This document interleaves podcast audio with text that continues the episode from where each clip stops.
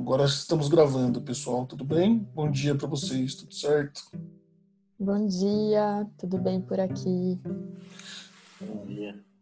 Bom, gente, hoje é, é a gente separou para conversar, continuando nosso projeto aqui, para falar de uma palavra, de um tema, uma palavra que está na moda, que é subnotificação, né? Acho que com a pandemia eu nunca eu mesmo nunca tinha ouvido falar dessa dessa palavra. E, com a pandemia ela virou caiu no, no, no dia nosso dia a dia. E aí a gente conversou entre a gente e achou que talvez fosse interessante falar da subnotificação da depressão e dos problemas psiquiátricos e, e como lidar com isso é, porque hoje é, a gente sabe que problemas psiquiátricos também têm uma escala global, é, mas que muita gente acaba não se diagnosticando, não tendo é, é, o diagnóstico feito de depressão ou de qualquer outra coisa, e a gente fica sem esses números, sem esses dados. Queria passar a bola para Ana e dizer um pouco do ponto de vista técnico, o que, que você acha, como é que você entende isso. Vamos lá. É... Quando a gente começou a conversar sobre isso, né, sobre essa subnotificação da depressão nesse momento da pandemia, é... eu parei para pensar. Eu acho que é uma coisa que, é... por mais que a gente saiba que exista, né, eu fiquei aqui pensando, poxa, é... como a gente já entra em contato com uma, uma subnotificação pré-pandemia também, né? E agora isso só veio a se agravar. É, pensando que a depressão ela já existe, né? Só que e a gente vê que tem um movimento acontecendo de cada vez mais falar sobre isso, mas como ainda é pouco, né? Como a gente tende a minimizar quando a gente tem algum problema ou quando é difícil pedir ajuda ou expor como que o outro pode ver isso. Então, é, vivemos tempos difíceis e isso é, intensificou que a depressão entre nesse lugar de subnotificação. Né? Além disso, a gente percebe que com a existência, né, com a chegada da Covid-19 aí, muita gente acaba achando que, né, tendo mais preocupação com a Covid do que com outros problemas, né? Então, tenho escutado de médicos também falando do... Os hospitais estão vazios, né? E, tipo... Exato. Você vê que alguns amigos médicos, tipo, os consultórios estão vazios, todo mundo deixou para tá deixando para depois. Os hospitais, Exato. parte não dedicada para Covid também sempre vazia. Sim, e, e, quanta coisa acaba sendo negligenciada né, com isso. Então, problemas que poderiam ser menos graves, ao deixar o tempo passar, eles vão se tornando cada vez mais graves e complicando. Então, é, isso cada vez mais a gente vai ver daqui para frente como mais uma bomba, né, que, que acompanha aí a Covid. E a saúde mental entra também nesse lugar.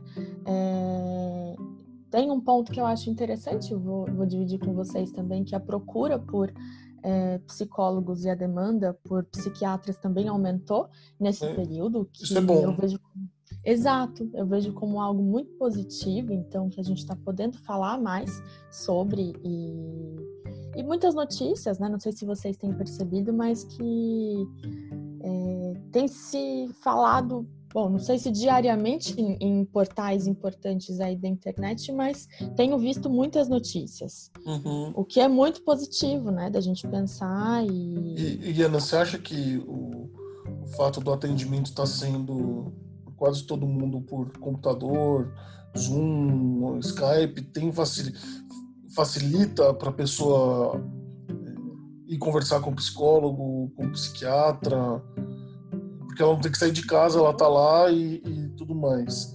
Tipo, você acha que isso facilitou ou isso é um recurso que atrapalha? Não, eu penso que a gente se adaptou, né? Eu acho que no começo é, para algumas pessoas, não sei se para a maioria, mas para muita gente, vem um estranhamento, né? Nossa, como assim? É, minha terapia ali, algo que eu estava acostumado aí a abraçar, a, a tocar, é, vai ser por uma tela e como que vai ser isso? Mas eu vejo que eu percebo que as pessoas foram se adaptando, se abrindo, é, ao mesmo tempo que eu acho que tem uma uma dificuldade aí para conciliar agendas, então, como está tudo dentro de casa, é, às vezes alguns trabalhos eu percebo que vão além do horário que seria da saída, né? Então, saí, terminei e vou para minha terapia. O que tem acontecido que é curioso agora é: peraí, que eu já entro, estou terminando uma reunião, então é, é algo novo, mas que as pessoas estão chegando, acho que é isso que importa e cada um do seu jeito, cada um do seu tempo, cada um na sua disponibilidade, mas eu vejo esse movimento acontecendo, mas que ainda existe essa subnotificação. Ana, é, a gente sabe que sempre a experiência ela é um pouco limitada para a gente definir exatamente o problema, mas ela é importante. É, a tua experiência ela não representa tudo o que está acontecendo, mas ela é a experiência de uma profissional que trabalha nessa área, que tem que tem essa vivência. Então isso isso é isso importa. E, e a minha a minha pergunta nessa nessa linha é como está a tua experiência em relação a novos pacientes, porque uma coisa é a demanda ela aumentar, é, mas pessoas que já faziam terapia ou que já fizeram terapia em algum momento, então que são essas pessoas que eventualmente têm esse canal aberto de acesso, porque talvez muito da subnotificação passe também por pessoas que nunca deram esse primeiro passo, pessoas que uhum. em nenhum momento buscaram a terapia. Então, queria ouvir um pouco de você a respeito dessa tua dessa tua experiência aí, nesse Sim. período. Legal, legal. É, o que, que eu tenho percebido, né, que com as pessoas falando mais e e eu sempre penso que as crises são transformadoras também nesse ponto que aparece muita coisa, né? Então, desses pacientes que chegaram agora e que nunca tinham procurado terapia, acho que se viram aí em momento de crise, é, crise mundial, é, não só da saúde, enfim, economia, muitas preocupações, novas preocupações, um, um cenário completamente diferente e e fora de tudo que a gente estava acostumado a viver. E isso penso que impulsionou as pessoas a pensarem: nossa, então a, o meu, a minha zona de conforto não existe mais, né? A forma que eu levava a minha vida não existe mais. E que, como é que eu posso fazer? E até onde que isso vai? Né? Então, as demandas que têm chegado hoje, né, a procura tem aparecido muito por como vai ser essa minha nova rotina, muito medo, né? É, a morte está mais próxima do que nunca, se a gente pensar do tanto que a gente está falando sobre ela, e isso tende a assustar, né? Então, o medo de adoecer, e isso tem feito com que as pessoas procurem mais, ao meu ver, né? Pensando no o, o que, que eu tenho tido como experiência nesse período, e às vezes já vindo com algo é, relacionado à pandemia, mas que percebe-se que tinha algo ali que estava é, latente, vamos dizer assim, que já estava para aparecer e que agora está vindo com mais força. Eu, acho legal essa tua percepção, porque eu tenho conversado com alguns amigos e amigas é, que têm mostrado dificuldade e que não fizeram terapia ainda e eles, em geral, falam: puxa, mas eu não queria começar a terapia pelo Zoom ou pelo WhatsApp e tem tido uma certa resistência, assim. Então, talvez, é, imagino que vocês, profissionais é, que trabalham com isso, já estão é, pressionados pela demanda, mas acho que ainda tem uma, uma demanda bastante reprimida aí que está nesses casos de, de subnotificação de pessoas que até mesmo já detectaram a necessidade de fazer isso, mas ainda, talvez pela distância, talvez pelo menor contato que estão tendo com as pessoas, ainda não deram esse primeiro passo. Sim, e nesse ponto que você está contando também, eu acho que tem algo que, que é interessante da gente observar, além do, de um possível estranhamento com, com a telinha, né, com o Zoom, com algum outro aplicativo, é, poxa, eu vou fazer a terapia numa casa pequena, onde será que eu vou ter a minha privacidade? Então, hum, com as pessoas que, de quem eu talvez vá reclamar na, no, Exatamente. no lugar do lado. Exatamente. Aí a gente tem um grande desafio aí, que é bom, já estou convivendo o tempo todo com essa pessoa. Imagina se ela escuta alguma coisa eu falando mal dela na minha terapia. E, e, a gente sabe que é delicado mesmo, uma coisa que eu sempre tomo muito cuidado e peço para que meus pacientes tomem cuidado também, é garantir ao máximo essa privacidade, essa intimidade, um lugar que você sinta que você pode trazer seus conteúdos, suas dores, seus sentimentos. Então, aí a gente está tendo que usar a nossa criatividade né? Então, é, não posso estar tá, na minha casa, a chance de vazar o barulho me incomoda, né? Eu fico muito preocupada. Então, eu vou descer no carro e vou fazer minha sessão do carro. Ou é, sei que o meu closet pode ser ali um lugar que eu fico mais à vontade, que vai barrar mais o som. Então, eu vou fazer naquele canto, aquele momento. E até é, eu percebo também entre casais, famílias, enfim, pessoas fazendo mais combinados. Então, olha, esse é o momento da minha terapia. Eu vou pedir para que nesse período você fique com fone, escute uma música, o que acaba sendo um, um material interessante para se trabalhar em sessão também, como as pessoas estão achando novas formas para se comunicar aí. Mas é um desafio. Não, pô, é super difícil, né? Super difícil.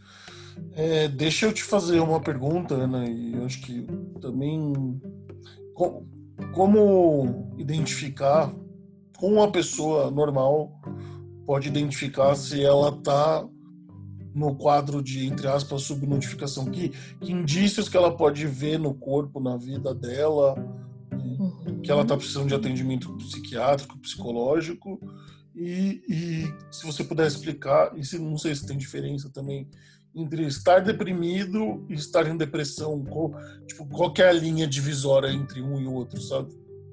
Uhum.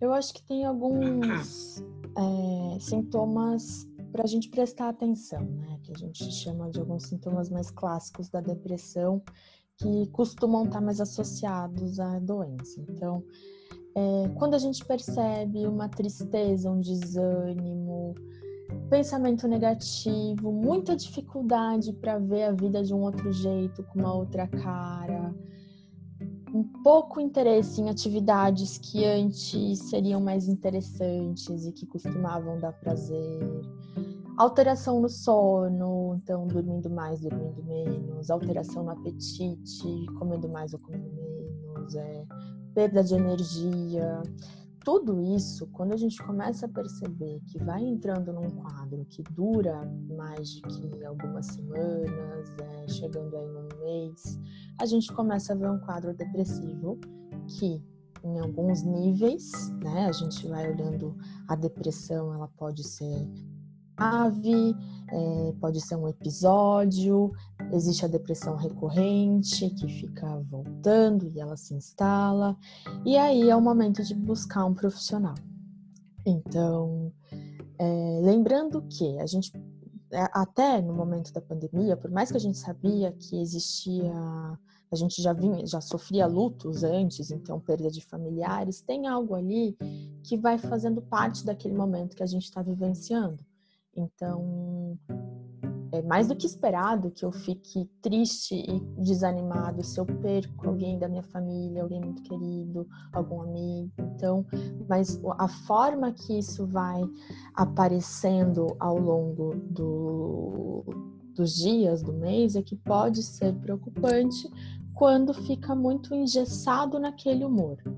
Então, é aí que a gente começa a, a ligar alguns sinais de alerta.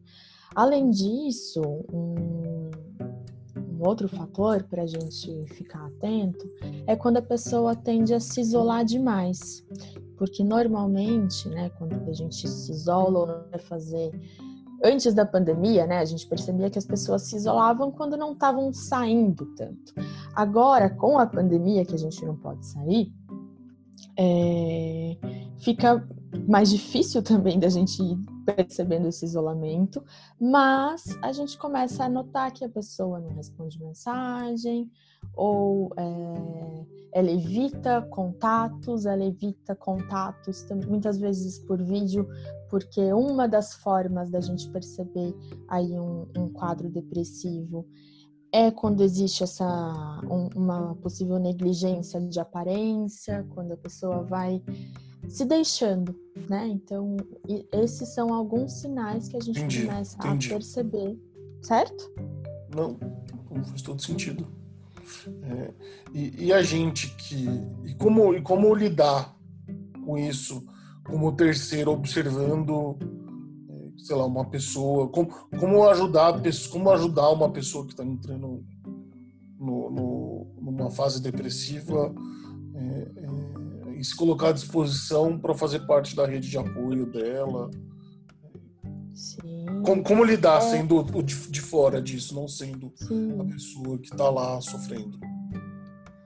É uma. Acho que é, é mais um desafio, tá? Porque muitas vezes as pessoas ficam, tá? Como é que eu posso abordar? Né? Eu tô vendo que essa pessoa não tá muito legal e dependendo da relação que eu tenho com ela, eu posso ser mais é, incisivo ou é, isso pode mudando a partir da relação que eu tenho com ela, né? Então, acho que se é alguém que a gente tem intimidade, além de poder fornecer um, um espaço para conversa, sempre incentivar que a busca por um profissional e quebrando tabus aí, né? Assim, que a gente tinha uma, tinha ainda tem uma é, uma forma de pensar que psiquiatra psicólogo, é, nossa, é só porque eu tô muito doente. E não é assim, né? Eu acho que a gente poder perceber que é muito ruim ficar sofrendo, que é muito ruim não se sentir bem, que é muito ruim não ter a nossa rotina ali é, instalada e a gente fazendo as coisas que a gente gosta. Então, o poder incentivar nesse caminho, né, de que as coisas não precisam ficar assim, eu penso que é um, uma forma, sabe, de nós como terceiros tentarmos mostrar que não não precisa ficar desse jeito, a gente não precisa se fechar, é, a vida não precisa ter esse peso, então é, e assim buscar a, uma rede, né, uma rede de apoio, psicólogos, psiquiatras aí que possam fazer alguma intervenção. Ana, Ana. pode falar, Adriano, fica à vontade. Valeu. É, uma, uma das coisas que eu, que eu percebo até é, como professor, é, pelos meus alunos também, em geral, meus amigos, é que existe um pouco a ideia de que é, eu só vou buscar terapia quando eu efetivamente tiver um problema. E geralmente esse ter um problema em termos de saúde mental é quando a situação realmente está muito ruim. É, é, eu, eu, busco a terapia quando não dá mais. Uhum. É, e, e, isso contrasta um pouco com o cuidado que a gente tem, por exemplo, com a saúde física. É, em geral, a gente vai é, e faz um acompanhamento com o médico para avaliar a nossa questão física de uma forma um pouco mais regular. Então, é, uma coisa que eu queria te perguntar é se faz sentido eventualmente é, tentar pensar na ideia de terapia como algo que você procura não necessariamente quando você está efetivamente mal. E acho que vocês devem estar muito acostumados a, a lidar com, com, essa situação. A pessoa uhum. vem, ela está mal e te procura. Mas como algo que, e acho que isso facilitaria também a questão da subnotificação, algo que é feito talvez de uma forma mais regular, de ter esse contato, de fazer essa, essa avaliação, de abrir essas questões mais é, íntimas. Não sei, não sei se, se faz sentido, mas era algo que, que, que, eu, que eu fico um pouco me, me, me perguntando, assim, porque geralmente a gente só fala, olha, será que não é o, não é o caso de, de pensar numa terapia quando a situação já está assim, muito, muito ruim. Sim. Tá muito difícil, as coisas estão muito ruins. Concordo, Adriano. Eu acho que é... isso acontece mesmo. Eu acho que faz parte também da nossa cultura, né? Eu penso que é algo muito enraizado aí da gente ir deixando e levando. E, e, nesse ponto, e até quando você foi falando nas salas de aula, algo que eu tenho visto e que eu acho que a pandemia possibilitou isso também, é, por mais que já vinha acontecendo um movimento aí de uns quatro anos para cá se intensificando, é, das escolas e faculdades abrindo rodas de conversa para falar como as coisas estão. Né? E tenho, acompanho no período de pandemia, já acompanhava antes também alguns adolescentes e que estão podendo ter aulas e discussões, rodas de conversa para falar como que cada um tem se sentido, é, como que cada um sente e percebe a pandemia, que eu penso que é uma forma da gente quebrar esses estigmas de só procurar quando as coisas estão muito tensas ou muito graves e a gente naturalizar mais o poder falar das nossas dores, né? Que eu penso que é, é um avanço e aí como tudo se intensificou é, nesse período isso pode existir mais, né? A gente tem pelo menos uma tentativa de sair desse lugar de produtividade a todo custo e opa, deixa eu ver como é que eu tô, porque se eu não tô bem, eu também não vou produzir. E eu penso que a, a conversa e a abertura para isso tem acontecido cada vez mais, né? Porque se a gente também é, já consegue desde cedo trabalhar e possibilitar que as pessoas busquem ajuda antes das coisas ficarem muito graves, é, a chance da gente diminuir é, até casos de suicídio, casos graves, depressões graves, é muito grande. Então a gente Ana, é, cuida antes, né? Na perspectiva, assim, acho que tem. Quando você fala, me corrija se eu estiver errado, porque você que é psicóloga quando você vai faz um, um pega uma, um psicólogo que tem uma linha é, comportamental é, é, tem alguma diferença entre você tipo pensando nessa nessa ideia que, que o Adriano disse tipo quando você vai na academia você vai para prevenir os sintomas de acontecerem para você manter o equilíbrio do estado físico da saúde física tem alguma diferença do enfoque que você precisa ter, de qual o perfil do psicólogo que você precisa buscar, é, dependendo da situação que você está da vida? Então, sei lá, se for para manutenção, se for para prevenção, é melhor ir para uma abordagem. Se for, se você estiver no auge de uma crise, talvez melhor outra. Como que você enxerga isso? Olha, é, eu não vejo dessa forma, tá? É, eu não sou comportamental, né? Minha abordagem é junguiana, então é, não é algo que eu consigo dizer com tanta propriedade. Vejo que tem alguns casos que a chance de resposta rápida com a terapia cognitiva comportamental é mais rápida, mas é algo hum, que a gente poderia dizer como pontual mas não necessariamente, a gente não está falando nem de melhor nem pior, tá? Mas pensando que é, para se tratar alguma fobia ou alguma coisa que pode ser que está atrapalhando muito naquele momento, é, a terapia comportamental cognitiva poderia encaixar. Mas todas as terapias aí podem funcionar e podem ter é, algo efetivo. O que eu costumo dizer, e até quando me procuram é uma coisa que eu sempre gosto de comentar, é independente da minha abordagem, independente da forma que eu trabalho aqui, que a gente vai levando, eu quero que você preste atenção se você se sentiu à vontade comigo, porque aí é, é a chance de a gente começar e, e começar bem um trabalho, vai muito por aí. Eu penso que é a empatia, a forma que você. É, a afinidade, você ter se sentido bem com aquela pessoa, muitas vezes é meio caminho andado. Então, pensando nesse, nessas possibilidades de trabalho e nas muitas formas de, de atuação que a gente tem, meu ponto vai por aí. Legal. E...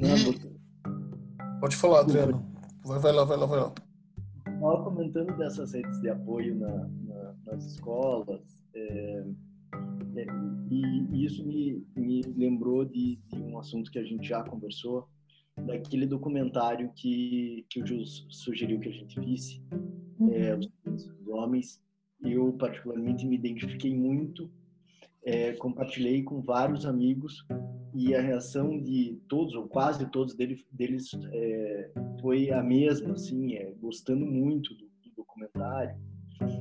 É, então eu queria puxar um pouco para esse para esse lado, talvez não seja tão tão comum, mas para a questão é, da saúde mental em relação aos homens, talvez você tenha é, pacientes nessa condição, porque e eu me identifiquei muito e acho que eles se identificaram também, porque existe é, uma questão para o homem, talvez de é, seja na na relação com os seus amigos, seja em relação à sociedade em modo geral, está sempre mostrando força, uhum. é, escondendo vulnerabilidade, etc. É, tanto que é super comum, e isso é, é, é, trabalhado no documentário, você chega na tua roda de amigo e, e divide uma, uma, vulnerabilidade, e geralmente a, a reação é, pô, sai dessa, ou é, uma piadinha, uma zoeira, etc. Então, a minha sensação pelos meus amigos e de novo aquela questão da experiência né é minha experiência isso talvez não represente todo mas é que os, os homens têm uma dificuldade muito grande é, de trabalhar a questão da, da saúde mental de buscar terapia. É, e aí isso talvez é, seja reforçado no nosso no nosso ambiente é, que se não é um ambiente hoje que efetivamente tem predomínio de, de homens, ainda que talvez tenha predomínio de homens em, em posições de poder, que é o mundo da advocacia, mas é, tem esse, esse, é, essa característica um pouco é, masculina ainda muito forte na, na forma de lidar com a, com a, profissão, talvez por essa questão da liderança. Então, queria, enfim, tentar te ouvir um pouco a respeito disso, ainda que talvez a minha explicação esteja um pouco confusa, assim, mas é como a, a questão do homem, a questão do homem na advocacia também, na, no modelo masculino é, de liderança na advocacia, talvez tenha um impacto nisso tudo. É, concordo com você, é uma coisa que eu percebo também é, como chega no consultório, né, assim, ou é, muitas vezes como um sofrimento minimizado, mas que às vezes já está ali tão forte que já dificulta que a gente é, consiga acessar alguns pontos. Então, já vindo uma parceria com o psiquiatra, mas puxando que é, muitas vezes é, homens, né, vou, vou dizer nesse perfil, estão muito acostumados a achar que tem que ser fortes o tempo todo, uma dificuldade muito grande de poder olhar para as nossas fragilidades e para as fragilidades desses papéis que pensam que têm que ser representados. É, o medo de se mostrar vulnerável, né? O que que o outro pode achar, como que isso pode ser visto e, e que isso muitas vezes não vem à consciência dessa forma, né? Do jeito que eu estou descrevendo, mas que vem como um, eu tenho que dar conta, né? Eu tenho que dar conta o tempo todo, a qualquer custo. É, a forma que a gente tem aí estruturas de trabalho reforçam isso, então eu tenho reuniões mais reuniões e mais coisas para entregar e isso vai puxando e vai puxando e não permite que eu tenha espaço para olhar para como eu tô. Então tem toda uma uma construção e uma dinâmica que é difícil da gente quebrar, né? E é difícil da gente olhar. Então, muitas vezes quando a gente vai atendendo homens nesse perfil, é, a gente vai devagar e assim pensando que é um ponto que dói, que existe um, um, estranhamento com a dor.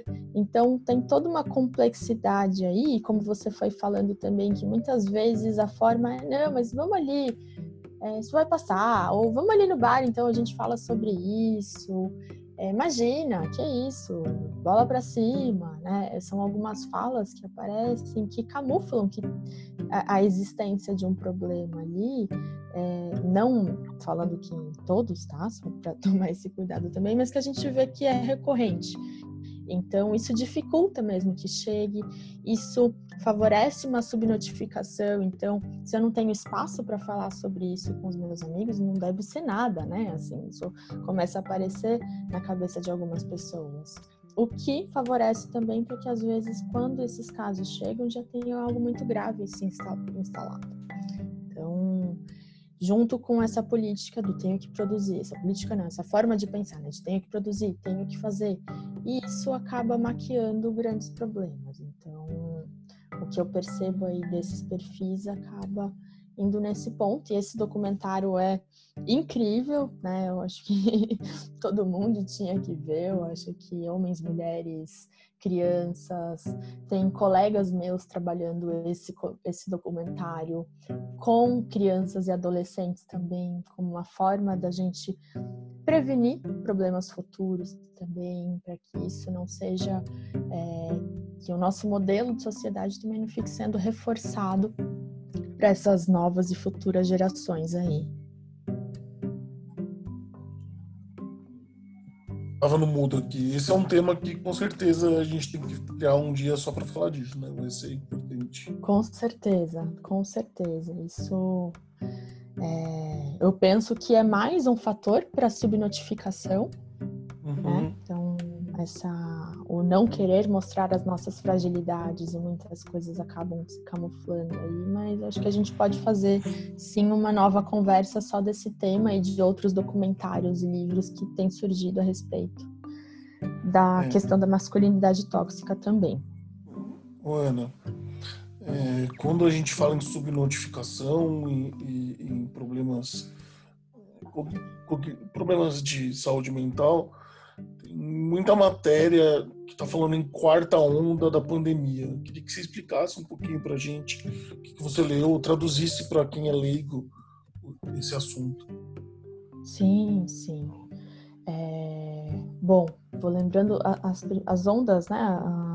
Uma primeira onda aí, a Covid, pensando que a Covid veio aí com de uma forma devastadora mundialmente, tudo isso que a gente vem assistindo.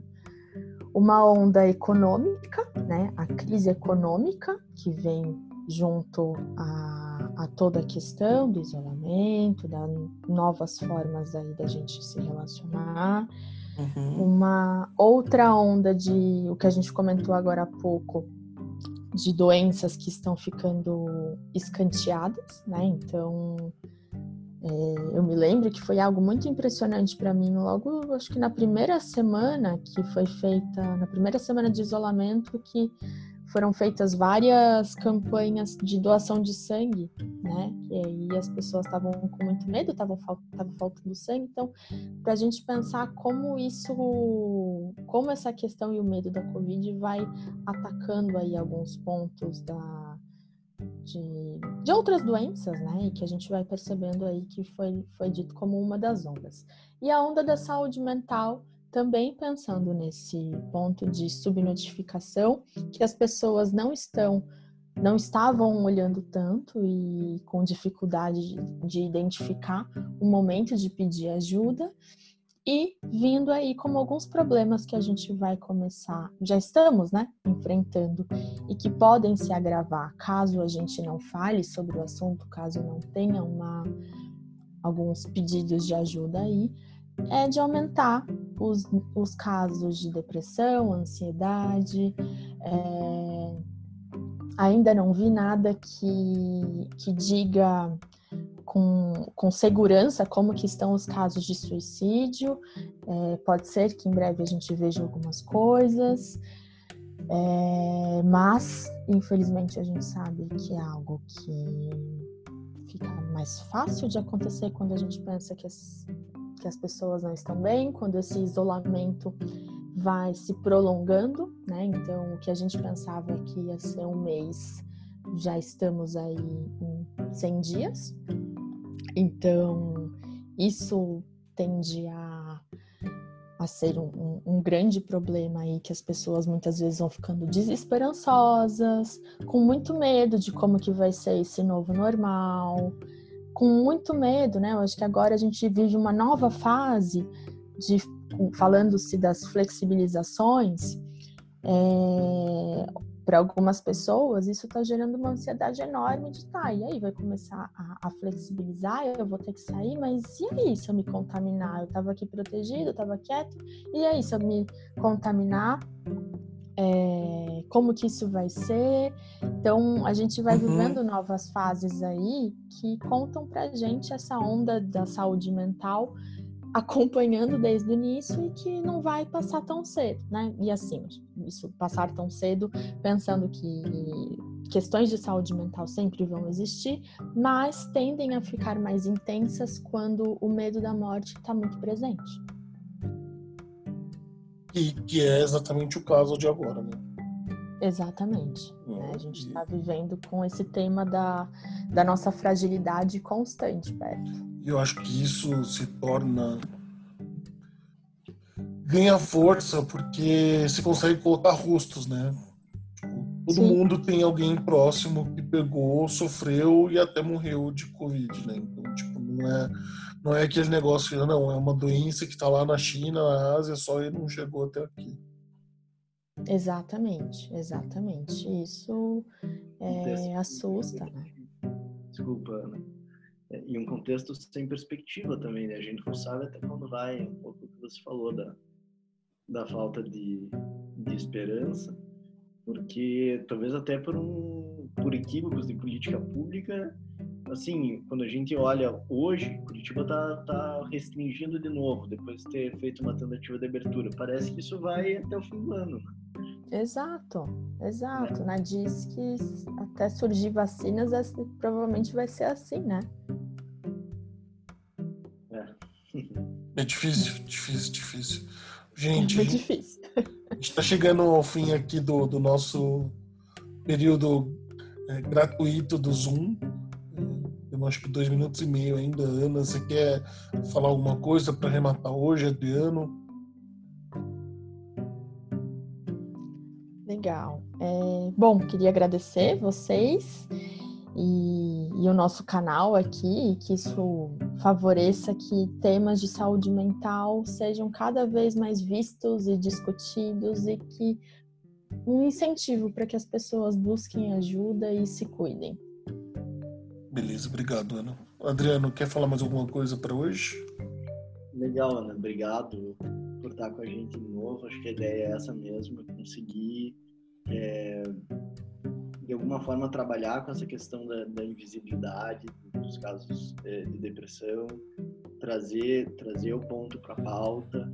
É, essa é a nossa ideia, a, ajudar pessoas para que elas também busquem, busquem ajuda. É isso, gente. Obrigado, viu? Até a próxima. Valeu. Legal. Tchau, tchau. Tchau, tchau.